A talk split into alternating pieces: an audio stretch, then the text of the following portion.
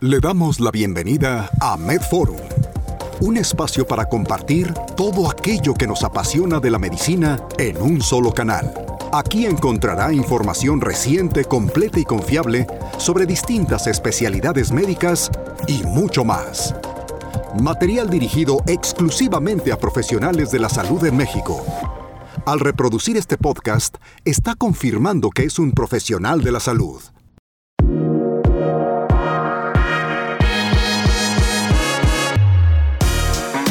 Bienvenidos a nuestro podcast. Hoy hablaremos de cómo es el tratamiento de la dislipidemia para un paciente con enfermedad renal crónica. ¿Qué debo tomar en cuenta para tratar ambas patologías? Yo soy Verónica Guzmán y colaboro en Novartis como parte del área médica. El día de hoy me acompaña el doctor y amigo Rafael Valdés, nefrólogo del Hospital General. Este podcast es patrocinado por Novartis y los ponentes fueron compensados por su tiempo. Las opiniones presentadas son a título personal.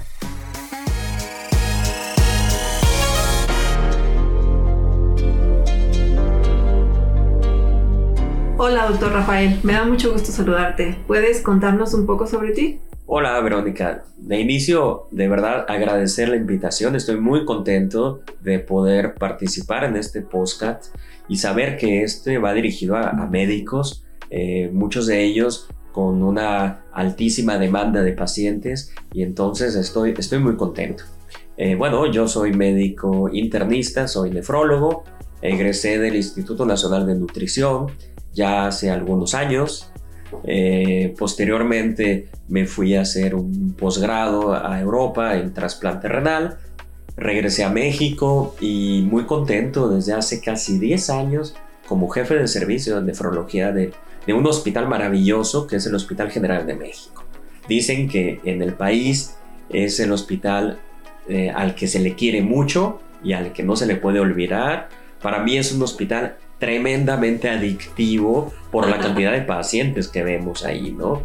Dicen que uno de cada cuatro médicos mexicanos han pasado por el Hospital General, así que pues contento, contento. Seguro eh, alguno de nuestros escuchas estuvo ahí. Sí, seguramente se acordará de todo lo que se vive en el Hospital General de México las 24 horas del día. ¿eh? Buenísimo, doctor Rafa. Y bueno, eh, entrando un poco en materia, me gustaría eh, plantearte lo siguiente. Eh, sabemos que la hipercolesterolemia es muy prevalente en nuestra población, con datos de hasta un 40% de prevalencia en adultos. De la misma forma, como tú bien sabes, la probabilidad de que un paciente con hipercolesterolemia y que también tenga enfermedad renal crónica pareciera muy alta.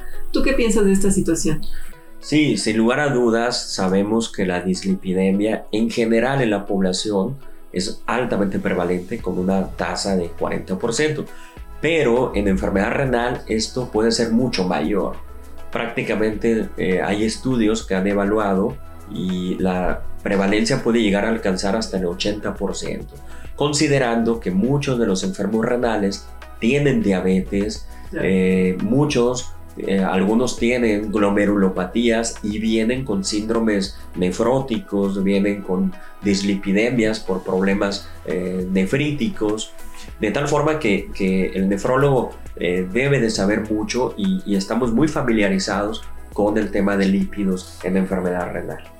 Definitivamente es algo que es muy común y como bien lo platicábamos, seguramente alguno de nuestros podescuchas cuando trata a un paciente con hipercolesterolemia, la probabilidad de que tenga también enfermedad renal crónica o un paciente más bien con enfermedad renal crónica, la probabilidad de que tenga hipercolesterolemia pues pareciera muy alta. Altísima asociación. Es casi como pensar que no has comido y tienes hambre. Entonces van a ir implicados. ¿eh? No, pues sí, va, junto con pegado, dirían Exactamente.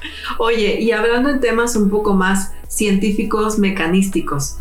Eh, como sabes, la aterosclerosis es un proceso silente, un proceso eh, progresivo en el cual el tema de la inflamación crónica toma un papel muy importante. Cuéntanos cómo esta condición de la inflamación crónica de la aterosclerosis afecta la progresión o empeoramiento de la enfermedad renal crónica.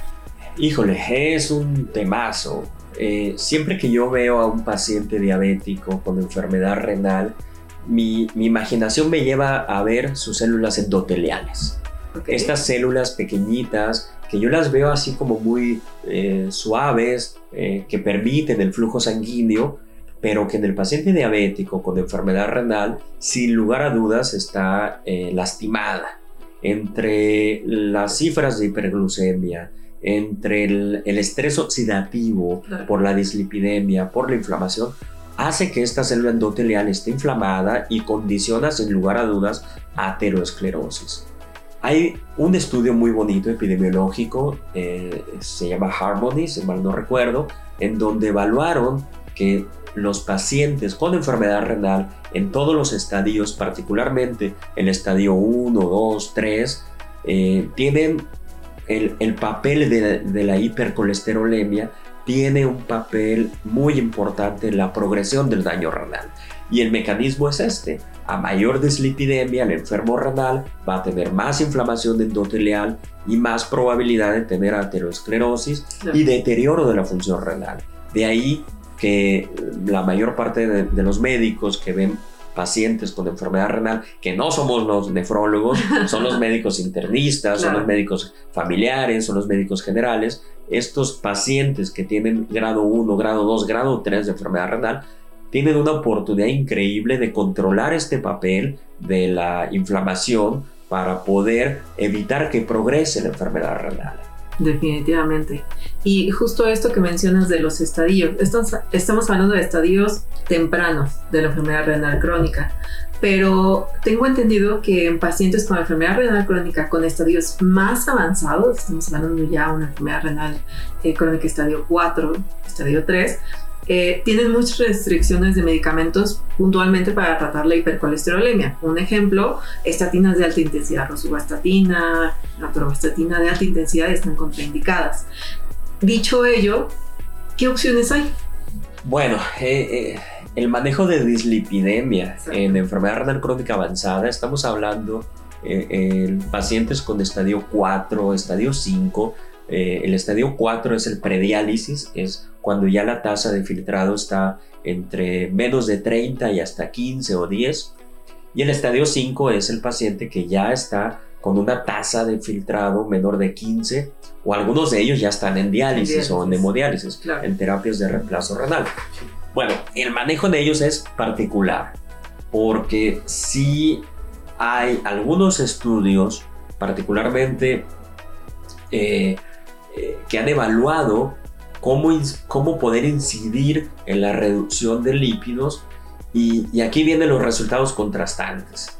Eh, hay un par de estudios, eh, uno alemán, que es las siglas son 4D, y otro que se llama TRAP, que muestra resultados contrastantes. Uno dice que sí debemos bajar los lípidos, que les vamos a ayudar, y el otro dice que no modificamos la probabilidad de riesgo cardiovascular. Eso es en el paciente estable. Okay. Un escenario muy diferente es el paciente con enfermedad renal avanzada y que sufre un problema de eh, infarto agudo al miocardio o una enfermedad vascular cerebral, donde la placa está inestable. ¿no?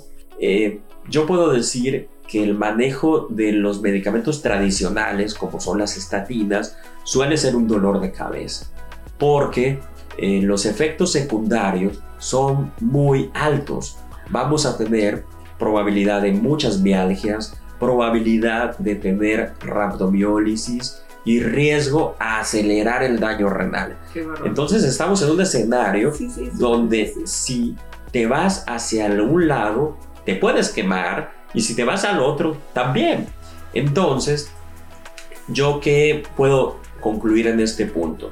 Uno, hay necesidad de tratar la dislipidemia en enfermedad renal estadios avanzados. Bueno, los resultados epidemiológicos son, no son concluyentes. Sí.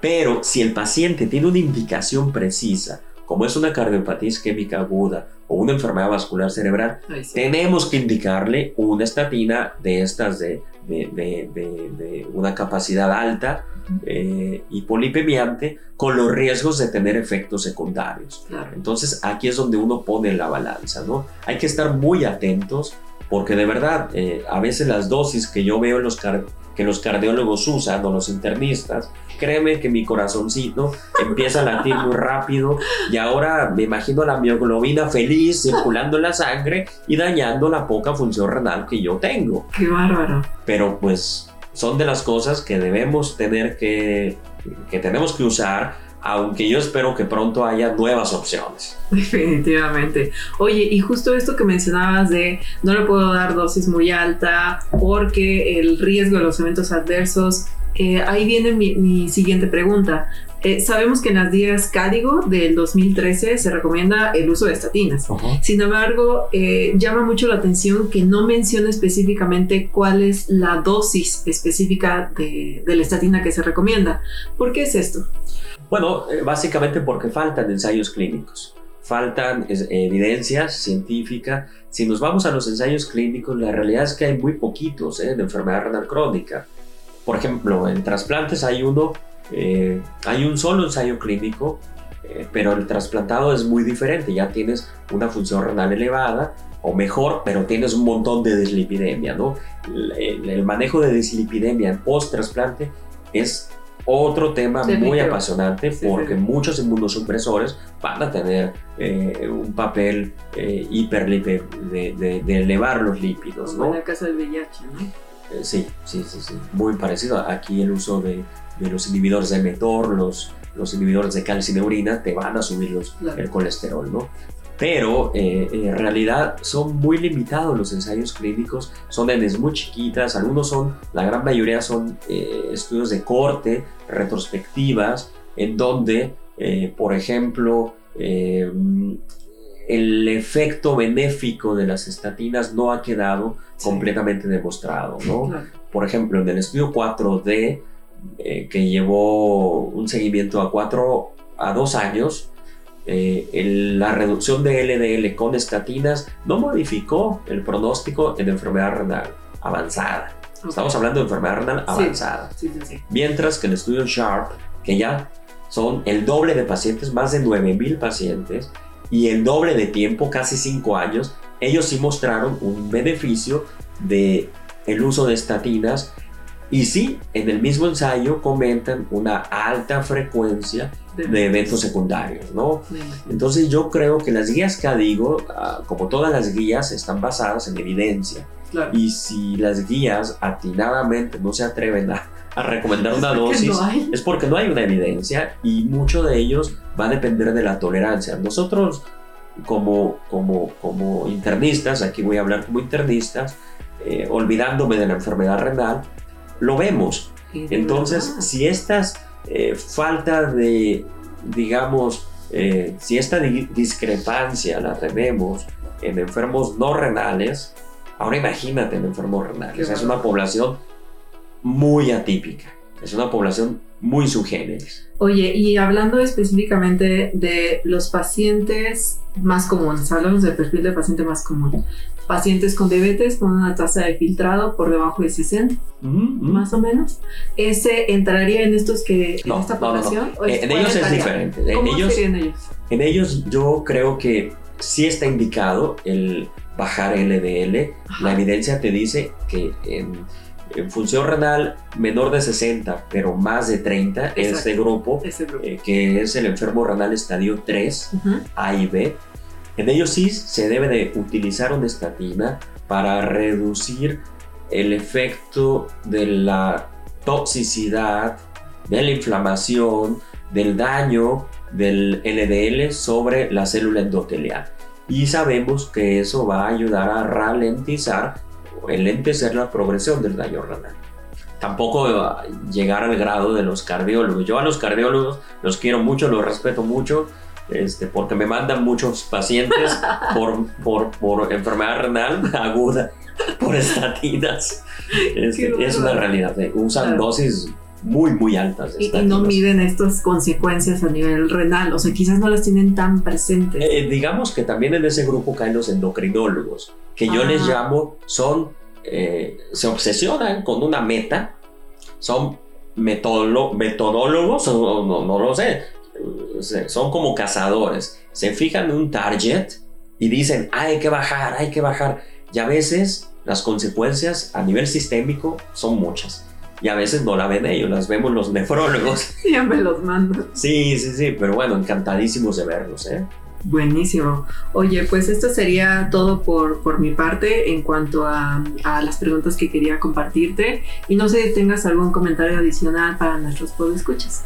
Sí, yo, yo, yo creo que la dislipidemia, la hipercolesterolemia, la enfermedad renal es, es un tema apasionante. Hace falta mucha investigación en ellos. Eh, estoy ilusionado, ¿sabes? Porque vienen nuevos tiempos, vienen nuevos medicamentos, algunos ya están en el mercado, como son estos anticuerpos que, que bloquean las proteínas, que elevan el LDL. Eh, pero también vienen moléculas súper buenas como, como estos eh, inhibidores de RNA mensajero. Eh, no recuerdo el nombre este, en este momento, pero, pero potencialmente nos van a ayudar mucho a controlar los lípidos, pero sin tener los efectos secundarios que estamos teniendo con las estatinas. Vivimos una etapa a nivel del desarrollo biotecnológico apasionante, ¿no? Eso lo estamos viendo con los nuevos medicamentos para manejar diabetes. Lo vemos ahora con las vacunas para el COVID. Es impresionante cómo las vacunas de RNA mensajero, este, de, de, las compañías que las han desarrollado, es es increíble cómo el avance biotecnológico ha permitido modificar totalmente el tratamiento, ¿no? Eh, vienen buenos tiempos para estatinas, hay que estar muy atentos, muy alertas, porque ya no solo van a ser las estatinas como lo tenemos hoy en día, vienen medicamentos padrísimos que yo creo que nos van a ayudar a ayudar a los pacientes. Buenísimo, doctor. Oye, pues muchísimas gracias por compartirnos tus experiencias y tu, tu expertise evidente en este tema. Y bueno, estimados podescuchas, esperamos que este episodio haya sido de su agrado y que haya aportado algo a su práctica diaria. Muchísimas gracias. Nos vemos en la próxima.